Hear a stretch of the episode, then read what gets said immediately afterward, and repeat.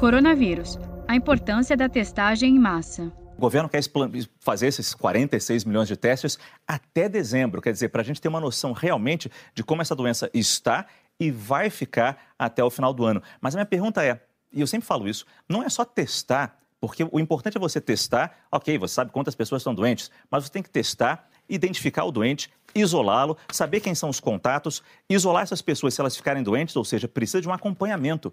A gente consegue fazer isso, doutor Alva? É, é um grande desafio, né? Porque é para isso que serve a testagem também. Quando a gente fala da testagem, a gente tem que entender, escolher o melhor teste. Os testes têm problemas. Eu acho que o primeiro momento, quando a gente fala em uma testagem em massa, é ter uma ferramenta que tem uma curácia para identificar os pacientes de uma forma assertiva.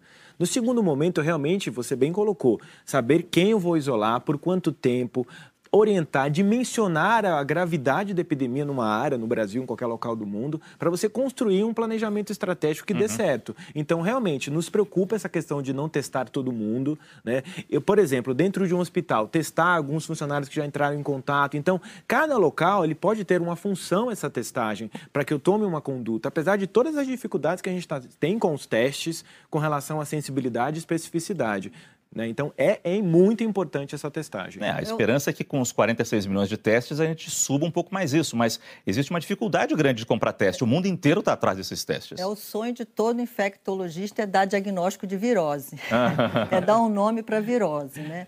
Então, se você, a gente puder dizer que a pessoa tem, é um alívio, eventualmente, para a pessoa. Né? Tem muita gente passando aí no WhatsApp, eu já já peguei, estou protegido, né? É. A gente ainda não tem essa resposta efetiva, mas estamos caminhando para isso, a ciência está caminhando para isso. Porque é o diagnóstico correto, isso. né? É isso que a mas gente espera. O, é o sonho da gente, a gente poder oferecer essa ferramenta, o diagnóstico para toda a população de uma maneira democrática a todo mundo. Saiba mais em g1.com.br barra coronavírus.